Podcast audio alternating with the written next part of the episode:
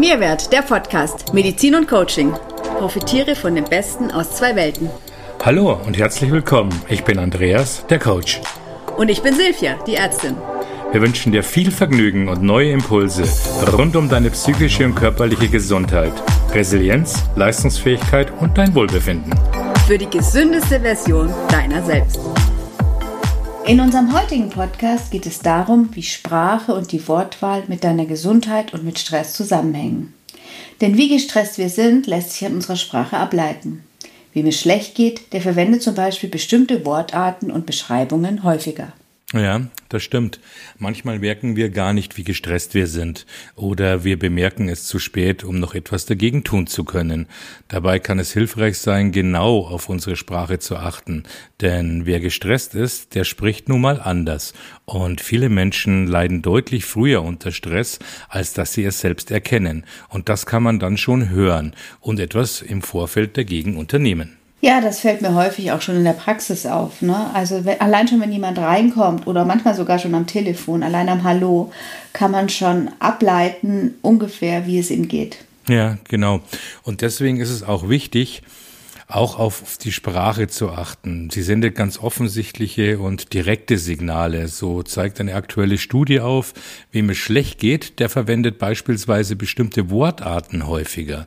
Forscher verschiedener amerikanischer Universitäten haben 143 Testpersonen mit Audiorekordern ausgestattet und alle paar Minuten willkürlich aufgenommen, was diese Testpersonen sagen und was sie sagten. So kamen rund 23.000 1000 Gesprächsfetzen von jeweils rund einer Minute heraus. Zeitgleich haben sie mit Blutuntersuchungen festgestellt, wie gestresst die Teilnehmer tatsächlich in diesen Situationen, als sie gesprochen haben, waren. Heraus kam dabei, dass man Stress in der Stimme hört. Ja, und besonders bemerkenswert hierbei war, dass die Sprache ein viel besserer Indikator für das Stresslevel der Probanden war als ihr subjektives Stressempfinden. Interessant. Hm. Und auch die Stimmfarbe, also der Klang der Stimme, die Sprechweise und die Art der Betonung von Wörtern enthalten für uns viele Informationen. Das liegt vermutlich daran, dass von uns Stress im Unterbewusstsein immer als Bedrohung empfunden wird. Und Situationen, in denen wir uns bedroht fühlen, ähm, fixieren wir uns viel mehr auf uns selbst und achten weniger auf andere und auf unsere Umgebung, in der wir uns gerade befinden. Und eben dies schlägt sich auch auf unsere Wortwahl und die Art und Weise, wie wir sprechen, nieder. Wir kommen dann schnell in den sogenannten Ich-Modus. Wir sind also eher Ich fixiert und blenden sprachlich den Rest um uns herum aus. Da könnt ihr, liebe ZuhörerInnen, gerne mal bei Fernsehinterviews von Politikern, besonders in diesen Zeiten, in diesen angespannten, herausfordernden, in denen wir uns befinden, achten.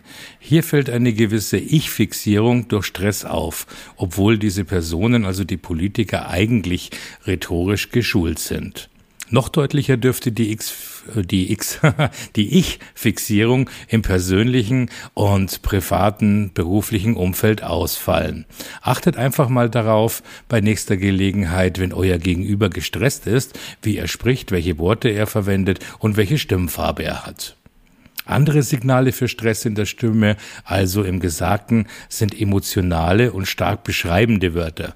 Zum Beispiel anstatt zu sagen, ich mag nicht, werden Varianten wie ich verachte das, ich hasse das oder um mal im Positiven zu bleiben, anstatt das Wort gut zu verwenden, wird gerne mal wunderbar, fantastisch genannt, also deutlich emotional überzogen. Ja, eigentlich ganz logisch, ne, wenn man bedenkt, dass Wörter Emotionen wecken, also wie emotionale Beschleuniger letztendlich wirken. Ja, aber es wurde auch noch was ganz anderes Interessantes herausgefunden, dass Menschen in stressigen Lebenssituationen dazu neigen, insgesamt einfach weniger zu sprechen. Ja, wie wir alle wissen, verursacht und begünstigt Stress diverse Krankheiten. Was in der Urzeit kurzfristig sinnvoll war oder wichtig und teilweise sogar lebensnotwendig, wird heutzutage auf Dauer für jeden gesunden Organismus einfach erstmal krank wirken. Ja, er wird ihn krank machen und unser oftmals sehr, sehr hektische Lebensrhythmus und die Anspannungen im Beruf und im Privatleben, die nehmen mit jedem Mal mehr Einfluss auf die Gesundheit. Unser Immunsystem wird geschwächt, die hauseigenen Abwehrmechanismen können sich nicht mehr schützen und so weiter. Das haben wir alles schon mehrmals angesprochen. Andi, können wir auch bei Krankheiten etwas aus unserem Umgang mit Wörtern und Sprache ableiten? Ja, absolut, wenn man genau hinhört, ganz bestimmt. Wenn ich zum Beispiel sage, meinem Körper geht es nicht gut und ich Schmerzen spüre etc., dann sind das alles Signale, die der Körper uns, also mir selbst sendet. Das ist lediglich die aktuelle körperliche Situation, die wir beschreiben, wenn wir sagen, mein Körper geht's nicht gut. Und das ist auch völlig normal und okay so. Wenn ich jedoch sage, ich bin krank oder ich bin jemand, der Stress hat oder wenn ich sage, ich bin unheilbar oder ich bin schwer krank, dann ist das etwas Absolutes. Und diese absoluten Aussagen sind immer etwas, was mit der eigenen Identität zu tun hat. Wenn wir beispielsweise eine neue Sprache lernen, lernen wir als erstes oder mit zu den ersten Wörtern den Satz zu sagen, ich bin, also in meinem Fall, ich bin Andreas. Oder als Kind ist es mit das Erste, was wir sagen lernen, wenn wir aufwachsen, ich bin Andreas. Also uns vorzustellen, immer das Ich bin. Und immer wenn wir einen Satz beginnen mit Ich bin, dann ist das auch immer ein, ein eindeutiger Hinweis auf die eigene Identität.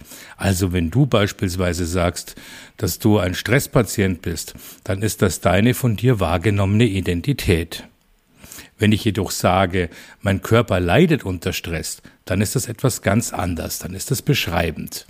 Denn das eine ist der Körper und das andere deine Identität, also deine ganze Persönlichkeit. Und genau hier liegt das Problem. Wenn etwas Teil einer Identität geworden ist, du also deine Erkrankung in deine Identitätsebene durch die Art und Weise, wie du sprichst, aufnimmst, dann ist es sehr schwer, das wieder wegzubekommen. Und genau diese neu geschaffene Identität ist es, die uns in unseren Selbstheilungskräften und in der Genesung ganz stark behindern. Und genauso verhält es sich auch mit Wörtern, die Stress in uns auslösen.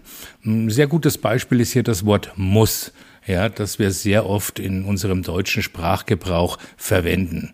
Beispielsweise, ich muss noch schnell einkaufen gehen oder ich muss morgen zum Arzt, ich muss mich beeilen. Das Wort muss wird sehr oft in unserem Sprachgebrauch verwendet, ohne dass wir es bewusst wahrnehmen. Achtet mal darauf, wie oft ihr das Wort muss verwendet, wenn ihr ankündigt, dass ihr noch etwas zu tun oder zu erledigen habt. Und genau dieses Wort, ich muss, macht den Druck und kann Stress in unserem Körper auslösen. Ja, das ist spannend. Das kenne ich gut von meinen Kindern. Also, hm. die haben immer sehr empfindlich auf ein Wort muss reagiert, aber wirklich äh, sehr, äh, ja, einen sehr großen Stressmodus bekommen. Das haben wir uns sehr schnell abgewöhnt. aber warum löst das Wort muss den Stress in unserem Körper aus? Ja, nun, immer wenn wir das Gefühl haben, irgendetwas zu müssen, dann fühlen wir uns fremdgesteuert, ja. Das mögen wir Menschen äh, nicht sehr gerne, dass wir äh, fremdbestimmt sind. Äh, wir haben es viel lieber eigenbestimmt. Wir haben dann das Gefühl, dass wir etwas nicht selbst entscheiden können, also dass wir etwas tun müssen. Da ist das muss schon wieder mit drin. Das Gefühl oder der Gedanke, dass ich die Fäden nicht selbst in der Hand habe, ist ein ganz massiver Stressauslöser. Sehen wir uns doch mal den Satz, ich muss morgen nach Berlin fahren an. Das hört sich ja irgendwie anstrengend an, oder? Man kann ganz einfach den Druck aus diesem Satz herausnehmen, ähm, indem man ihn einfach umformuliert, quasi entschärft. Mein Vorschlag wäre hier, ich fahre morgen nach Berlin. Wie hört sich das an? Eigentlich gut, denke ich, oder? Ja. Nicht so gestresst und nicht so voller Druck. Wir fahren nach Berlin. Auch hier gilt, yeah. Berlin, wir fahren nach Berlin. Ja. Genau, das können wir auch noch singen. Wunderbar. also, auch hier gilt, die eigenen Gedanken, die man hat, erschaffen die Realität, in der man lebt, die eigene Wahrnehmung oder besser gesagt, deine Sprache, die du verwendest, erschafft auch deine Realität. Wir sind bis zu einem gewissen Maß intuitiv in der Lage, an der Stimme und an der Sprache und den von uns verwendeten Wörtern zu erkennen, ob unser Gegenüber sich im Zustand einer Stressbelastung befindet. Natürlich gilt das auch für uns selber, wenn wir die Muße, die Kraft und die Situation haben, unsere eigene Sprache zu beobachten. Aber das ist dann schon ein schwierigerer Teil. Beim Gegenüber dürfte es leichter fallen. Achte also sehr genau darauf, wie du sprichst, denn deine Sprache entspringt aus deinen Gedanken und deine Gedanken erschaffen deine Gefühle. Ein sehr, sehr schönes Ende. Vielen, vielen lieben Dank, lieber Andi. Von Herzen gern. Sehr schön.